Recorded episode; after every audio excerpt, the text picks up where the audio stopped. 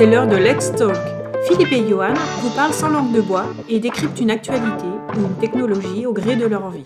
Pour plus de contenu, on se retrouve sur www.podcast-usb.fr. Salut Philippe. Salut Johan. Bonjour à tous, également à, nos auditeurs et merci de nous suivre toujours aussi nombreux. On se retrouve pour un nouvel épisode de Let's Talk et je suis assez content ou même vraiment très content de, faire cet épisode puisque c'est quand même le, le, le premier de l'année 2021 et c'est aussi un épisode un peu spécial euh, où on va avec Philippe faire une rétrospective un petit peu de 2020, essayer de comprendre euh, ce qui a marqué l'année 2020 Surtout que je ne vais pas vous apprendre que 2020 était une année euh, exceptionnelle, dans le bon sens et aussi malheureusement dans le mauvais sens, puisque on a eu, euh, on a eu le fameux Covid qui, qui est voilà, qui est partout et euh, au sens propre comme au sens figuré malheureusement. Et, et ça a marqué nos vies et également bah, le monde de l'IT et, du stockage voilà si on descend les strates. Et, et donc du coup on l'a vraiment ressenti. Toutes les entreprises ont dû s'adapter. Et quand j'ai les entreprises, c'est les clients finaux, ce sont les éditeurs, euh, logiciels, hardware, les constructeurs, les partenaires, tout le monde a dû s'adapter à, cette nouvelle situation finalement. Euh, les habitudes de travail également ont changé. Et, euh, on l'a vu, hein, si on fait un focus sur le stockage, il a été extrêmement impacté, ce monde du stockage. Alors, dans le malheur, je vais dire, il y en a certains qui ont trouvé leur bonheur, puisque euh, qui dit nouvelle façon de travailler, bah, dit nouveau business, euh, nouveaux besoins. Et du coup, euh, si j'en cite, mais c'est pas exhaustif bien sûr, euh, il y a bah, le mode remote, bien sûr. Tout le monde aujourd'hui, ou quasiment la, la plupart des gens dans l'IT travaillent à distance. Donc aujourd'hui, on est plus sur un mode de remote, donc ça change beaucoup de choses sur la sécurité, sur le provisionnement, sur le mode de travail. Euh, on est aussi sur des modes derrière euh, qui sont on est plus en OPEX aujourd'hui, ça on pourrait revenir, notamment au niveau du cloud. Euh, donc le mode CAPEX disparaît de plus en plus, même s'il est toujours persistant. Le cloud, le cloud 100%, le cloud hybride, peu importe, mais aujourd'hui le cloud également a pris énormément de place. La consommation a explosé du fait du Covid et du remote. Le VDI, on en parlera peut-être un petit peu moins dans ce podcast-là, mais en tout cas, je tenais à le souligner. Le VDI également a été un énorme euh, thème pour, euh, pour 2020. Et puis, ce qu'on appelle le smart storage, c'est-à-dire que les, les entreprises ont cherché du stockage qui était de plus en plus euh, automatisé, du stockage plus en mode service, parce que finalement, on devait se concentrer sur d'autres choses. Et, donc, on a accéléré un petit peu ce passage au euh, storage as a service, euh, ou le fameux, ce qu'on appelle infrastructure as a code, peu importe le nom qu'on lui donne. En tout cas, ces notions-là ont été euh, accélérées grandement à cause ou grâce au Covid. Et bien sûr, la sécurité des données, puisque là, vous tout est bien, qui dit remote, dit énormément de choses à prendre en compte. Donc, la sécurité également, et euh, bien sûr, nos chers amis hackers ne se sont pas arrêtés, euh, ne nous ont pas donné de répit, et du coup, les ransomware ont, sévi plus, plus, plus que jamais, et donc du coup, on a dû faire face à toutes ces choses-là, en plus de l'adaptation due au Covid. Donc, petite intro, très rapide, mais c'est pour vous dire qu'avec Philippe, on voulait un petit peu, euh, dans tout ce fouillis technologique qui s'est passé en 2020, associé à la crise sanitaire et, et sociale, aborder différents thèmes voilà, on a différents thèmes à aborder euh, et, on va en parler ensemble. On voulait parler un peu de technologie. On voulait parler également euh, d'acquisition, puisqu'il y a eu quand même des acquisitions, des choses qui ont beaucoup bougé, qui ont une fois de plus fait le bonheur des uns et le malheur des autres. Mais je pense qu'au final, tout le monde s'y retrouve. il y a eu des très très belles choses. Euh, et puis également parler de des acteurs qui ont marqué 2020, en tout cas selon Philippe, selon moi.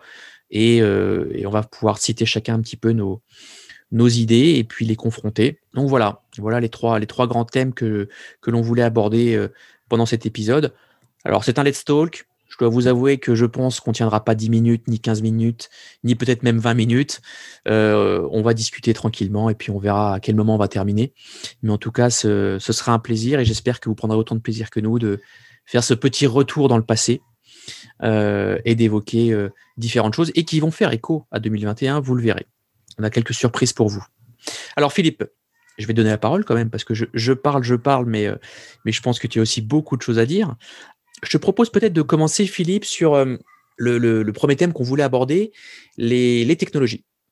Aujourd'hui, euh, il y a eu beaucoup de techno, comme d'habitude, comme tous les ans. Ça, c'est pas, pas dû au Covid, mais il y a plein de choses qui arrivent sur le marché ou qui bougent ou qui disparaissent.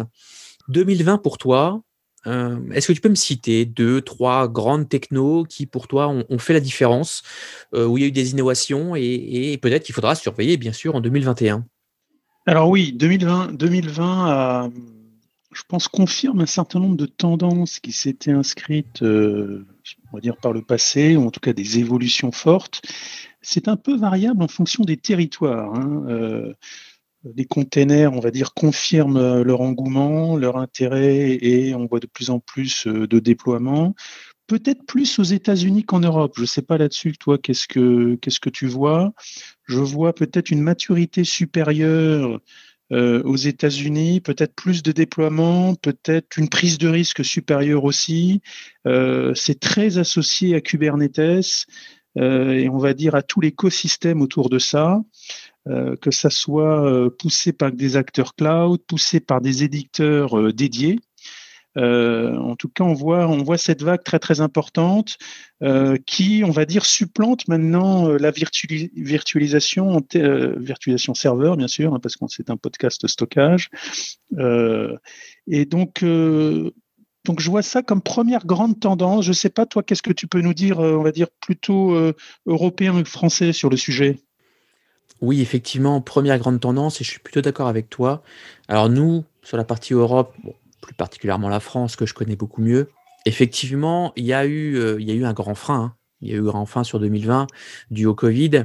Beaucoup de choses ont été remises en question. Par contre, ça n'a pas empêché les entreprises de vouloir innover, de se renseigner, de faire beaucoup de veille et aussi de, la mise en production. Euh, même si je pense qu'on aurait eu beaucoup plus de passage en production euh, sans le Covid. Euh, oui, les containers Kubernetes, les containers euh, ont été et sont encore plus que d'actualité. Et, d'ailleurs, en 2021, on, y reviendra plus tard, pendant cet épisode. Je pense qu'il y a encore beaucoup de choses à dire. oui, containers, bien sûr. Il y a eu plein de choses. Tu as cité VMware, enfin la virtualisation, excuse-moi. Mm-hmm. et, donc, moi, je cite VMware derrière. VMware et son, et son fameux Tanzu, moi en tout cas, ce que j'ai vu, les communications en France ont été extrêmement fortes parce que VMware, euh, VMware a senti le, sent le vent tourner, parce qu'il le sent encore tourner. Et, donc, du coup, on a vu beaucoup de com là-dessus. Et donc, on voit qu'aujourd'hui, la virtualisation serveur est remise en cause. Et il y a beaucoup de choses qui vont arriver. Et on le voit notamment sur VMware et ses différentes com. Euh, donc, euh, on l'a vu aussi avec d'autres acteurs, mais on va y revenir, qui ont fait des acquisitions fortes sur ce secteur-là. Donc oui, les containers ont été et sont encore aujourd'hui pour moi le number one, le numéro un euh, en termes de techno à, surveiller et qui ont fait euh, l'unanimité chez les, clients, hein, bien sûr.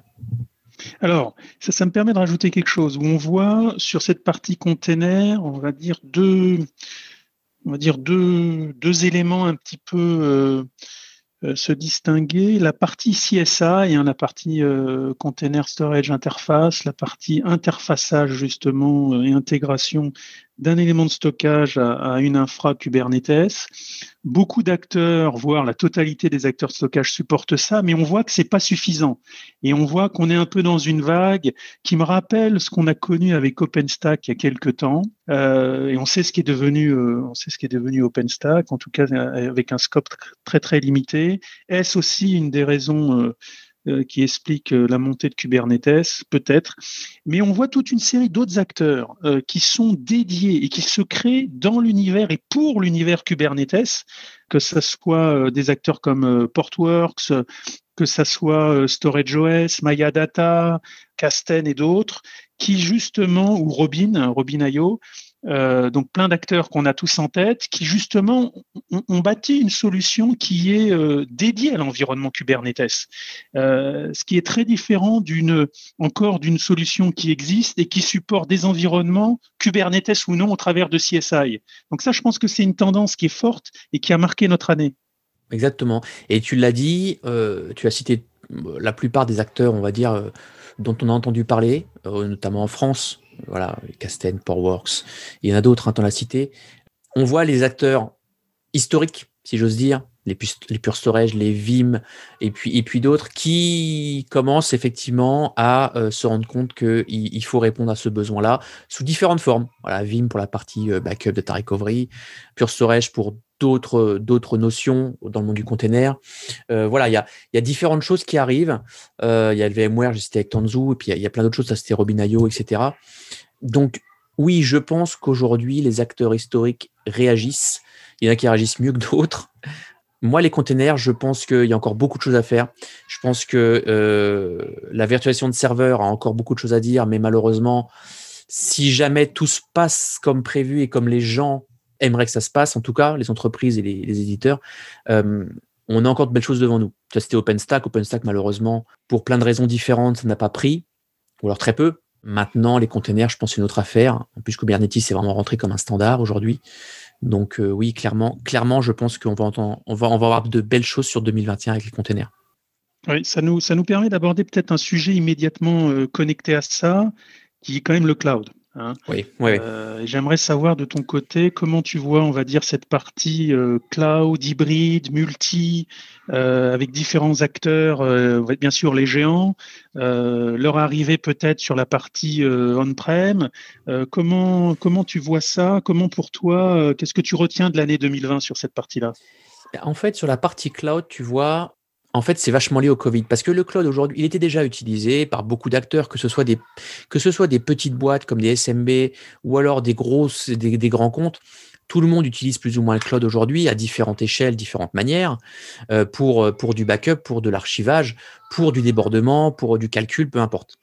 Maintenant, le Covid a fait que, et je l'ai dit dans mon introduction, euh, les gens ont dû réagir vite, vite et prendre des décisions stratégiques sur euh, l'IT et le stockage.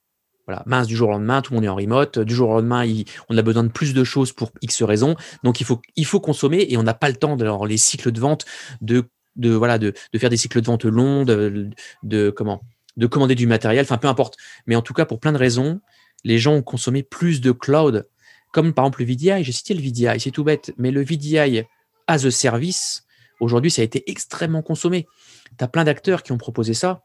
Donc, oui, le cloud aujourd'hui a été euh, j'ai pas de chiffres en tête, malheureusement. Euh, c'est une tendance que je vois, que je lis, que j'entends, euh, mais le cloud aujourd'hui a été extrêmement consommé pour toutes ces raisons-là. Alors malheureusement, mais heureusement pour le cloud.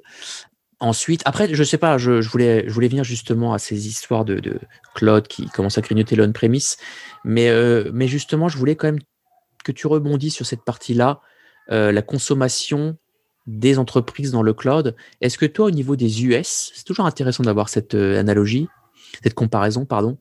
Est-ce que tu as vu justement cet impact-là ou finalement le mode de consommation dû au Covid n'a pas impacté les décisions des entreprises? On voit, et ça tu l'as, tu l'as bien indiqué, que euh, tout ce qui est SaaS a augmenté, tout ce qui est consommation à la mode cloud a augmenté, tout ce qui est facturation euh, et provisioning, euh, comme les géants du cloud, a bien augmenté. Et euh, les fournisseurs qui sont historiquement on-prem, on va dire, confirment confirme cette tendance par finalement une adoption du modèle cloud complet. Je m'explique là-dessus, c'est que même si le client achète une baie on-prem, eh ben, finalement, elle est déployée par les personnes de façon transparente, même si c'est dans son data center. Et puis, il est facturé exactement comme si c'était euh, chez AWS euh, ou, Google, etc. Euh, donc ça, ça s'est accéléré. Quelque chose qui, je pense, était bien démarré avant, mais le Covid a naturellement, si tu veux, conforté cette, cette partie-là. Et c'est pas seulement sur la partie stockage euh, mais aussi sur les parties de services autour du stockage, hein, tout ce qui est data management, si tu veux. On a vu bondir euh, un certain nombre de sociétés qui font, euh, par exemple, du, backup en SaaS. Hein. et c'est presque naturel. À partir du moment où les utilisateurs sont, distants de leur data center, bah déjà de par, ce mode d'utilisation, ils sont obligés ils sont naturellement connectés au cloud, si tu veux. Donc, il est naturel de, de considérer des services du même type. Oui, exactement, exactement. Donc, c'est vrai que tu l'as cité, et, et, ça, je suis entièrement d'accord. Aujourd'hui, les acteurs, les éditeurs de backup, de, stockage, euh, etc., se sont, enfin, étaient déjà lancés, mais ont accéléré cette tendance à euh, encore plus faire consommer dans le cloud et donc proposer des, des modules cloud de leur, euh, de leur solution et aussi le data management. Et ça, je pense que c'est un mot-clé. Tu as bien fait de le dire. Le data management aujourd'hui, beaucoup d'acteurs se lancent là-dedans. ou en tout cas renforce ce qui existait déjà, parce que, parce que le fait, ce qu'on appelle la cloud mobility, voilà, pouvoir, le multi-cloud aussi, pouvoir bouger ses données à droite, à gauche, en faire ce qu'on veut, ça, c'est des choses qui étaient déjà en 2020, avant le Covid, sur le, devant de la scène. Je pense que ça l'a accéléré. Pourquoi? Parce que les gens ont consommé encore plus de cloud qu'à l'habitude. Donc c'est pour ça. Mais en tout cas, c'était une tendance qui était déjà là, mais qui a été accélérée, exacerbée, on va dire. Je pense que c'est le bon mmh mot. Moi, je voulais citer aussi, même si ça fait des années qu'on en parle de cette techno-là, je pense qu'il y a eu des belles choses qui sont arrivées en 2020. C'est le flash. Il y a des acteurs, je pense qu'aujourd'hui, c'est reconnu partout. On en termes de, placement, euh, positionnement financier, positionnement technologique, c'est que je pense que c'est très clair pour tout le monde. Euh, il n'y a plus rien à prouver. Par contre, moi, j'ai vu sur le Flash deux, techno, enfin, deux technos, oui, deux technos, euh, qui ont attiré mon attention, qui sont le QLC et le NVMe, et notamment NVMe over Fabric. Ça, c'est deux choses qui m'ont attiré parce que le QLC, alors on l'a vu avec le QLC avec Pure Storage, on l'a vu également euh, avec Vast. Il y a Pavilion aussi qui propose du QLC. Voilà, toutes ces technos-là proposent du QLC pour différentes choses. Euh, Pure Storage, c'est plus dans sa gamme, euh, tu sais, de, stockage secondaire full flash. Vast Data, c'est plus pour sa partie capacitaire, capacitif, pardon. donc le QLC, QLC, très belle techno, je pense, qui va encore accélérer l'adoption du, flash. Et puis le NVMe over Fabric aussi, c'est intéressant, même s'il n'est pas encore prêt pour tout le monde. Alors on voit les solutions packagées, maintenant ils ont compris, les, les si je dis pas de bêtises, arrête-moi, les Pavilion, les Vast, ces acteurs-là, par exemple, proposent du NVMe over Fabric, mais packagé dans un bundle. Donc finalement, c'est presque invisible dans les data centers pour les, les users. Euh, maintenant, euh, on voit le Pure Storage est prêt pour le NVMe over Fabric, mais ne le propose pas encore en natif parce que justement, euh, les data centers ne sont pas encore tout à fait prêts. Et eux, ils n'ont pas de bundle, ce fameux bundle qu'un Vast peut proposer. Euh, mais en tout cas, je pense que c'est quelque chose qui va arriver de plus en plus. Oui, je te, rejoins là-dessus. QLC a, confirmé sa percée hein, avec différentes offres qui, qui sont apparues un peu partout. Donc ça, c'est important. Couplé maintenant avec euh, de la mémoire persistante, là, ce qu'on, ou de la, Storage Class Memory qu'on a vu, tu citais Vast, effectivement, c'est un des acteurs qui a, qui a confirmé avec une nouvelle architecture, euh, on va dire, cette, euh, cette adoption. Euh, côté NVMe, bah, c'est plutôt un mode de connectivité hein, qu'un support de stockage. et pareil pour NVMe au fabrique qui l'étend sur le réseau. Et là, on a vu que finalement, bah, on avait un peu tous les types de, de transports possibles, et notamment TCP. Euh, quelques acteurs qui ont l'air de se démarquer de par la, l'importance ou leur rôle dans le développement de standards. Je pense notamment à Lightbeats Lab, euh, petite société israélienne euh, que Intel a, a, choisi de soutenir il n'y a pas longtemps et qui, on va dire, conforte conforte une tendance euh, qui est un peu sous-jacente à ce que tu disais, c'est euh, des nouvelles architectures très scalables qui sont euh, désagrégées finalement.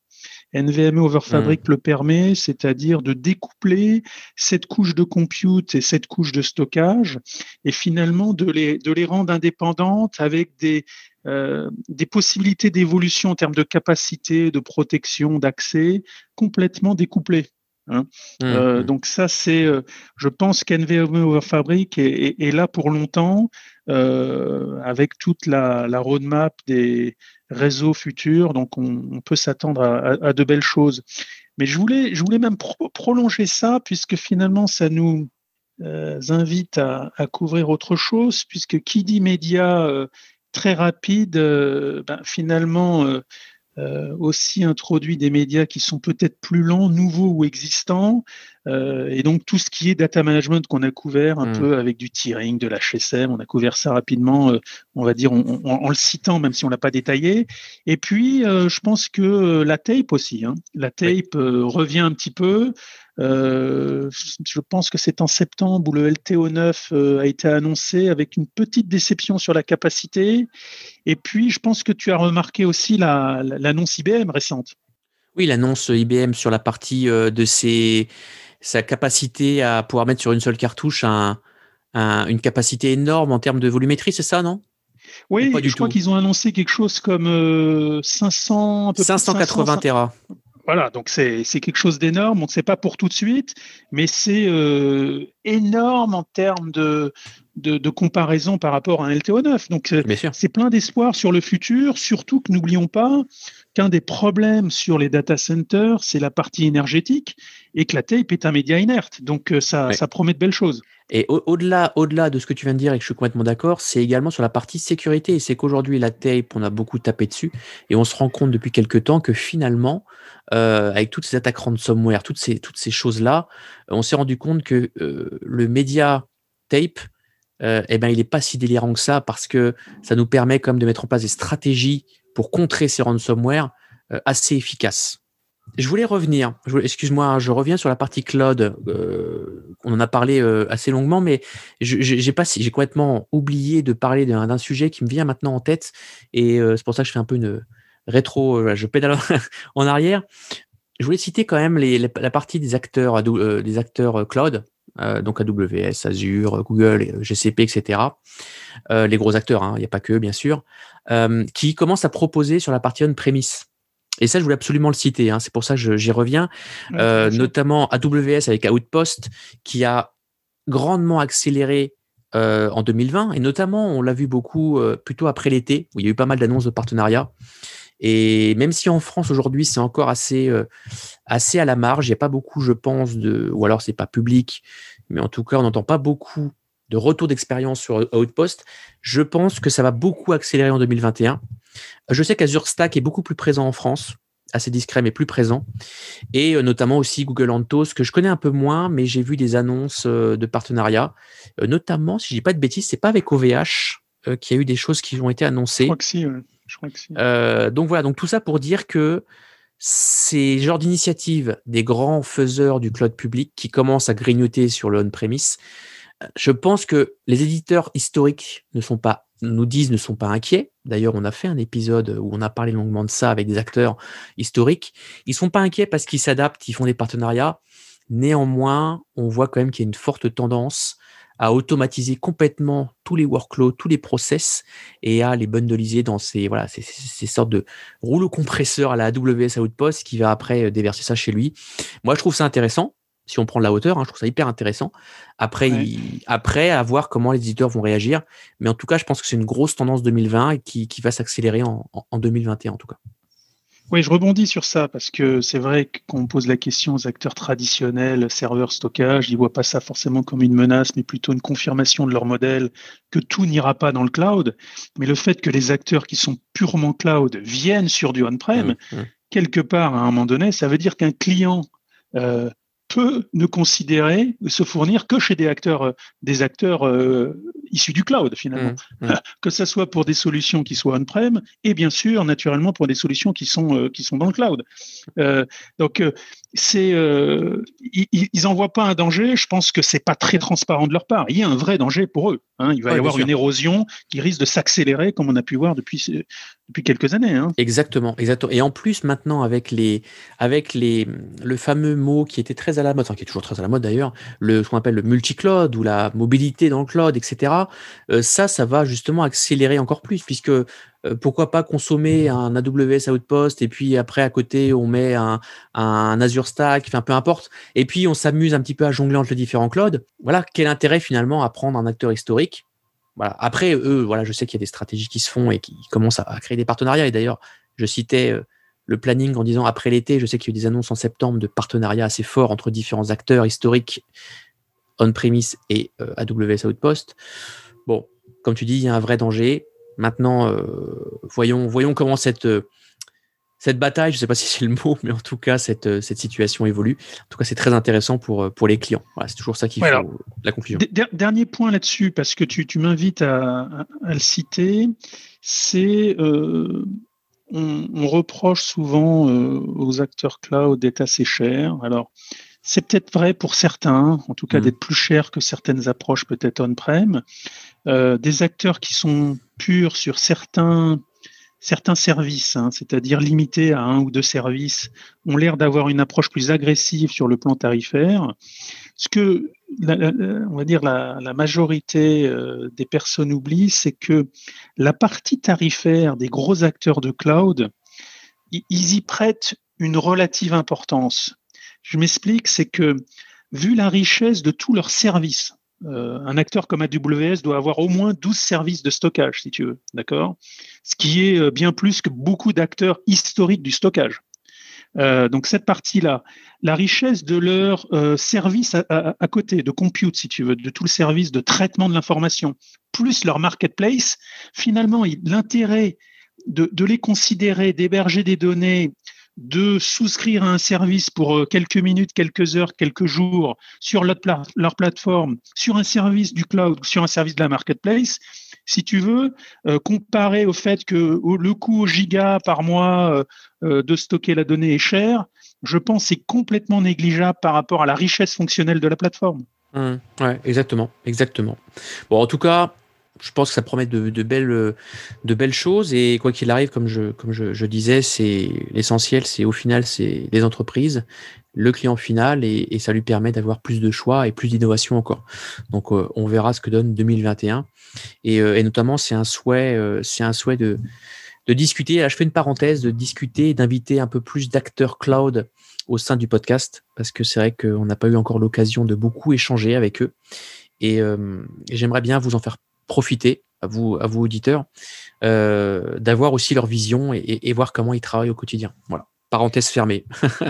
Euh, oui, je suis d'accord. Je suis d'accord. C'est l'occasion de d'inviter une nouvelle fois euh, bah, AWS, leurs représentants français, Google, Microsoft Azure, voire Alibaba si il y a des et d'autres, des Français, OVH, OVH etc., Scaleway et autres, pour justement euh, comprendre et, discuter avec eux de cette tendance. Tout à fait. Moi, je te propose, Philippe, peut-être de, s'arrêter là pour la partie techno, euh, techno, player, etc. Parce que je pense qu'on a couvert quand même pas mal de sujets, même a encore d'autres choses qu'on a en tête, mais, euh, mais je pense qu'on a cité les principaux qui étaient vraiment très Alors, intéressants. Je te coupe, j'en ai peut-être une dernière ah, qui me vient à l'esprit. La surprise.